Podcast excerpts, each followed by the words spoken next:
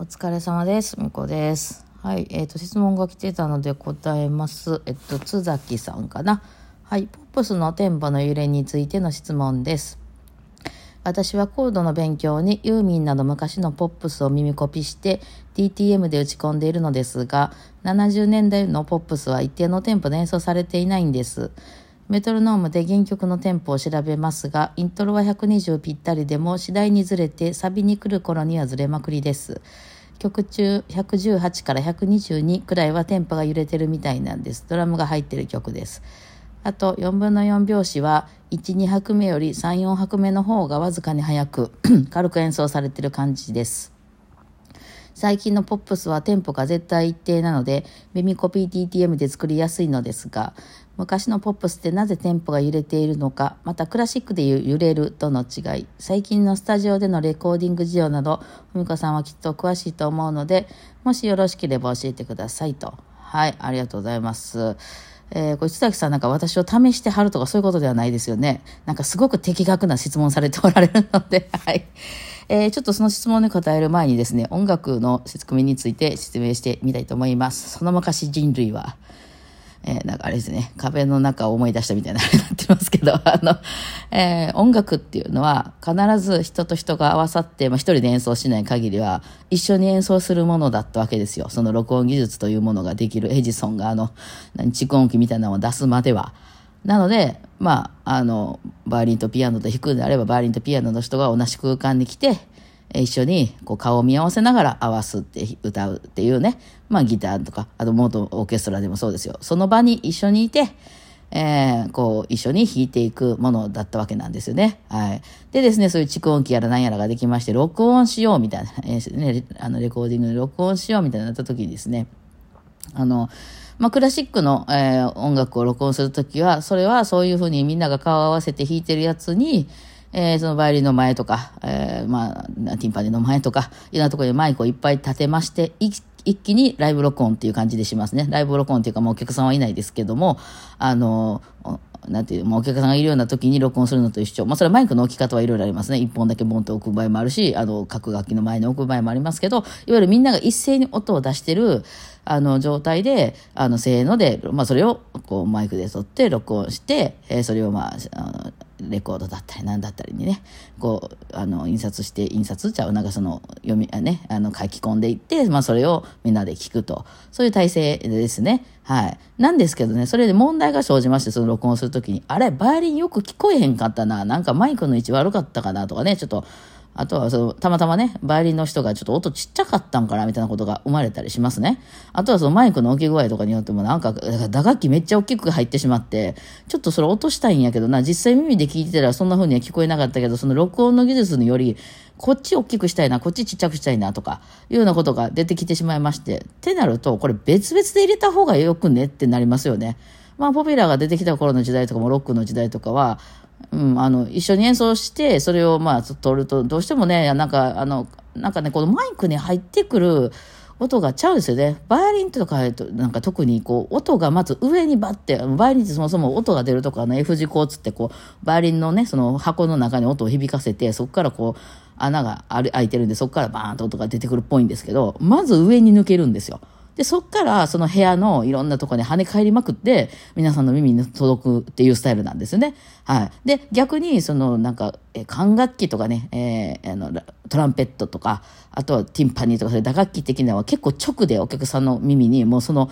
そこから、その舞台の上からお客さんの耳にこうバーンって、そのまま、まあ、の、その、あちこち響きまくった音じゃなくて、あの、直に届くっていう、直線で届いてくるって感じで、ね、トランペットになってたってあの、ま、丸いのこっち向いてますからね、えー、届いてくるって感じなんで、これね、マイクで、ね、同じような場所で撮ってしまうと、バイオリン全然聞こえへんみたいになるんですよ。これはね、私でも今のライブとかでもライブ録音した時にいつもね、同じ状況に陥るんですけど、客席で聞いてたら全部うまいこと混ざってそんなことはなかったの、人間の耳で聞いてたらね、マイクで撮ってしまうと、そのマイクのとこによく届く楽器だけの音がめっちゃよく聞こえて、なんかそのあっちこっち響きまくってきちゃうとあんま聞こえへんなみたいな状態になったりするの、これ別々にとって、そのこう後でミックスした方がよくね？みたいな感じになり、えー、まあそれこそ70年代の時とかにはもうそれぞれ別に撮ります。ドラムだけ撮る、歌だけ撮る、あの、まあね、あの、あれだけ、キーボードだけ撮るとかね、ギターだけ撮るの別々に撮って、後でその耳で聞いた時にちょうどええような感じに、こう皆さんね、ウォークマンで聞いたりとか当時はね、したわけじゃないですか。それで、結局的に栄養に、えー、あの、こう、バランスを調整しましょうって、まあ、そうなりますわな。ね、そうです。でですね、その、津崎さんのその話なんですけど、その、えー、ポッププスの、あの、まあ、撮り方なんですけど、まず70年代の頃っていうのは、あの、まずバラバラに撮るんですけど、バラバラに撮るっていうのもさ、その、まあ、楽譜は一応決まってても、そのドラムの人、歌も聴かずに、あの、あれしないじゃないですか、叩けないじゃないですか。で、あの、そう何に合わせて叩くね、みたいな話なんで、あの、まあ、順番としてはね、大体ね、歌の人が先に仮取りっていうのをしましてね、えー、なんていう名前忘れたけど、あの、えっ、ー、と、歌の人が、まあ、カラオケかなんかに、あの、合わせて歌ったやつを、歌だけの状態とかをね、こう、あの、仮に取ります。それはまあ、後からもう一回差し替えるんですけどね。で、それをですね、イヤホンで聞きながら、だからスタジオの人必ずイヤホンしますよね。で、その歌を聴きながらドラムの人はそれに合わせるみたいなことして、で、そのイヤホンで聴いてるとこはあの録音に入らないので、そのドラムのとこだけをうまいこと、まあ、マイクで取りますましてですね。え、で、それでドラムの音源できましたと。で、各他の人もね、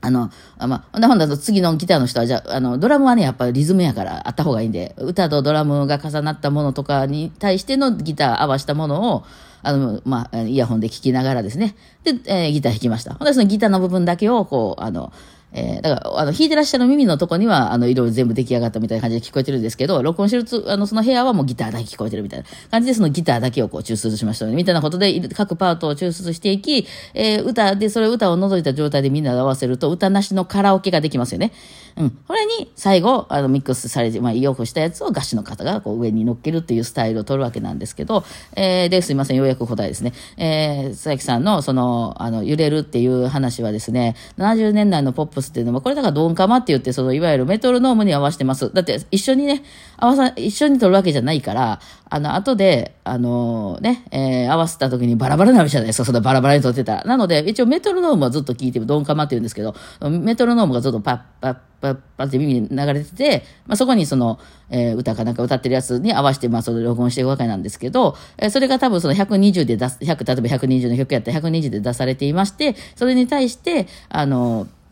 えドラムの人が合わせてるわけなんですよね。ただ、ドラムの人も人なので、その皆さんもやってみたらわかると思うんですけど、120のメトロノームに合わせて、例えば私が1、2、3、4、1、2、3、4って口で言ってる時に、これを1、2、3、4録音してですね、今のテンポほんまに120やったかって言われたら、たとえメトロノームに合わせて1、2、3、4とか自分で手叩いたりとかしてても、ふにこさんいつも2っていう時ちょっと早いよねとか絶対あるんですよ。ね。あの、メトロノームに合わせてるつもりでも人間なので、その辺は。あの、楽器の音にする時にちょっとずれるっていうのは絶対ありますので、えー、そういう意味で、えー、そのドラムがずれているんですよ。だから120のそのドンカマに合わせて演奏してはるんですけども、118から122っていうことは、まあ4ぐらいしか差がないってことですね。えー、これは多分ね、あの、ドンカマ聞いてなければそういうふうにはならないと思うんで、あとはその独自の揺れね、ラテンなのか、フォービートなのか、なんか R&B なのか、レゲエなのかによって若干その曲のあの個性みたいなのはありますので、これちょっと4拍目ちょっと重くするで、みたいなことは、あの、プロのあのドラムの方はやらはれますね、そのジャンルによって。えずらしますね。はい、そうなんです。で、えー、で、もっとずれてるっていう、実際なんかだんだんだんだん速くなっていくとか、最後になったら125ぐらいになってるって時はドンカマ使ってない時代ですね、それは。ドラムの方がずっと演奏していってて、歌の人と一緒に生で撮ってて、ドラムだけ撮ってて、そこに後からそのドラムを聴きながらみんなが合わせていってるパターンみたいなやつやったらもっとずれてると思います。はい。それやっぱりね、曲歌ってたらだんだん盛り上がってきて、ちょっとずつ速くなるとかいうのは普通にありますんで、一般の人には聞いてたらわからないぐらいの、ちゃんとリズムは刻んでるんですけど、全体にちょっとずれていくみたいなことは絶対起こり得ますので、えその方がほんでね、盛り上がる。だからライブは盛り上がったりするわけなんですよね。はい。なので、まあそういうことです。でですね、えー最近の曲はじゃあなんでずれないかというとですね、まあ、打ち込みの場合はもうそもそもずれませんよね。120で、えー、打ち込んでいくのでね、ずれません。で、打ち込みってそういうなんか音源をね、入れていくということですね、DTM で。で、もしドラムやったとしても、まあ今、あの皆さんなんですが、私はあのロ